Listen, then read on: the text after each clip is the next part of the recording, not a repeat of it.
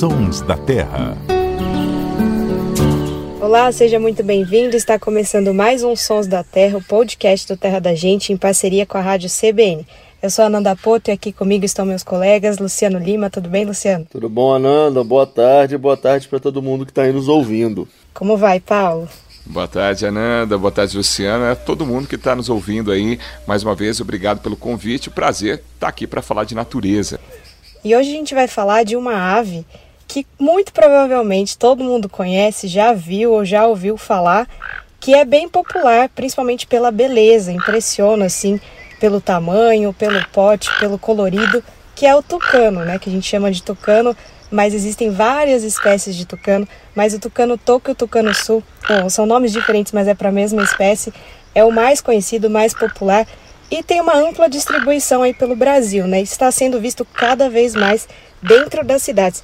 Luciano Lima, por que, que o tucano está aparecendo mais na cidade? Tem uma explicação para isso? Tem sim, Ananda.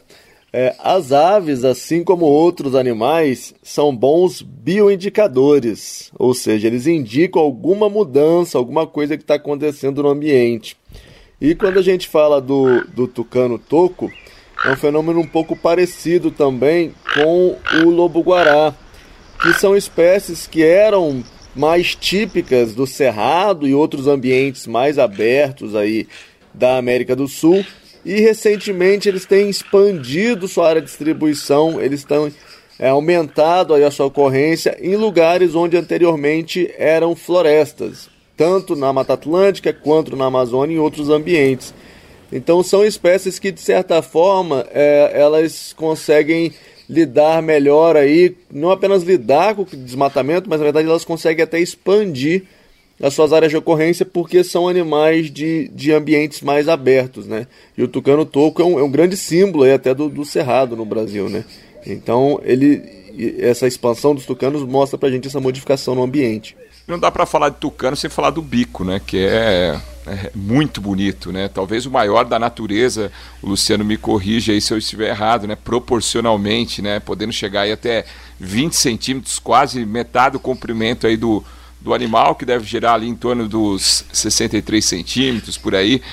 Mas, uh, Luciano, sempre fiquei curioso, porque a gente ouve muito falar que o bico do tucano é como um radiador que ele acaba ajudando na manutenção do, do, do calor do corpo do, do, do, bicho. É mais ou menos isso mesmo? É, o bico do tucano é como se fosse um radiador? Ele ajuda sim, Paulo. Ele ajuda a dissipar o calor e ajudar na regulação da temperatura. Aí. Inclusive, essa foi uma descoberta até recente, é, que foi feita por um grupo de pesquisadores, é, mostrando que além de ajudar aí na na obtenção do alimento, o bico do tucano é ótimo para se pinçar frutas, né, que estão aí na ponta dos galhos, também para atacar ninho de passarinho, é uma pinça que eles conseguem introduzir lá no ninho e pegar os filhotes e os ovos dos, dos passarinhos. Lembrando que o tucano não se alimenta só de fruta, tem essa essa veia predadora também aí, mas também tem essa função de dissipar o calor. É normal ver ele apanhando por aí, né? É, justamente por causa disso. Ele, ele apanha bastante do suiriri, apanha da tesourinha, porque quando ele está por perto, os passarinhos já sabem que se der bobeira, é, lá se vai o ninho. E, e, falando ainda do bico dele, tem uma estrutura. O bico do tucano, apesar do tamanho que você falou aí, e o do tucano sul, de fato, é um dos maiores bicos proporcionalmente de aves do mundo. Lembrando aí que o tucano toco ou tucano sul Tucano sul não é o nome à toa, sul, a sul do tupi grande. Essa espécie de tucano é o maior tucano do mundo. Então, também aí é um dos maiores bicos do mundo. Tem outro grupo de aves que se parece bastante com o tucano, mas não são tucanos, são um grupo de aves que está na África e na Ásia, que são os calaus. Quem viu lá já o, o filme do Rei Leão deve lembrar dos azul, que era um calau é, lá do desenho. Mas o calau não é um tucano, eles não são parentes é, próximos, muito próximos dos tucanos. É um outro grupo de ave que evoluiu esse bico enorme também de forma independente.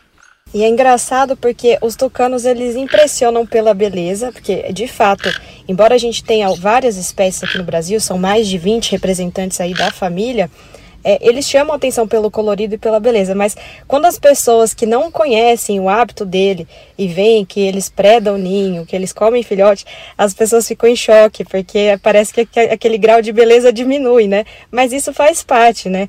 É claro que é, é chocante de fato você ver uma ave predando a outra, mas a gente também tem que pensar que isso faz parte do ciclo, ele também tem que alimentar os filhotes, enfim, né?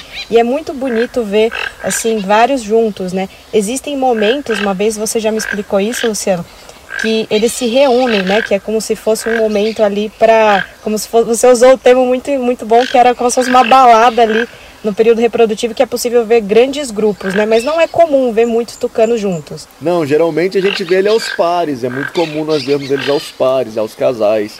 Mas de vez em quando a gente vê uns grupos bem grandes, as pessoas costumam registrar, inclusive mandar para o terra e costumam ser grupos ali onde tem alguns animais que estão, vamos dizer, solteiros e estão de olho aí em possíveis parceiros. Então rola essa interação entre os tucanos. O tucano, pelo que eu já ouvi, ele não é muito bom para para voos longos, né? Até porque as asas são é, curtas, né? São menores. Mas ele vive, e é fácil da gente flagrar isso, vive de pulinho por aí, né? Vive, ele vive, mas às vezes você sabe que ele até consegue voar algumas distâncias.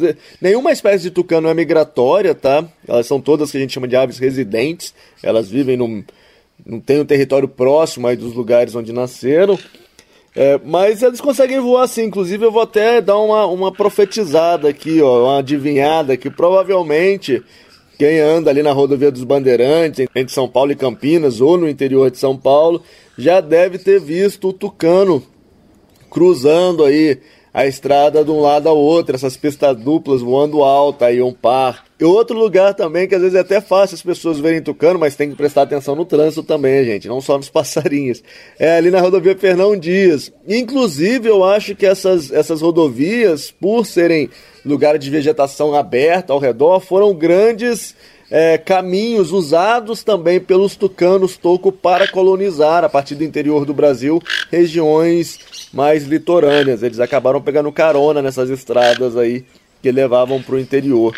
É uma dessas aves fantásticas aí que geralmente está pertinho da gente e às vezes a gente nem se dá conta disso. E qual a diferença do tucano para o araçari? Então, Paulo, a gente tem aí, na família dos tucanos, a gente tem mais de 20 espécies no Brasil e a maior parte delas são araçaris. Os araçaris são meio que tucanos em miniatura, são representantes menores. Embora sejam aves de tamanho médio também, mas elas costumam ser menores do que os tucanos. E vocês falaram aí do bico, né, que chama a atenção pelo tamanho, pela beleza e também das funcionalidades. E eu já vi, é, aqui tem bastante tucano aqui onde eu moro, né, que é na Serra dos Cocais. Já vi também eles meio que duelando com o bico ali, assim. É até um pouco assustador, porque fica meio agressiva a situação. Mas o tucano é realmente uma ave muito emblemática. Eu acho que não tem como passar um tucano e você não se manifestar, se, se, entusiasmar ou se encantar, né? Porque é uma ave muito, muito bonita. Inclusive, a gente vai por fotos e vídeos, né? Os tucanos várias vezes já foram protagonistas aí do programa do Terra da Gente, quadros como Você no TG. Tem vários casos aí de tucanos super inteligentes, abrindo torneira, até jogando tênis. É uma coisa impressionante. A gente vai recapitular, então, essas vivências aí com os tucanos da nossa região. Você vai poder ver lá no nosso Instagram.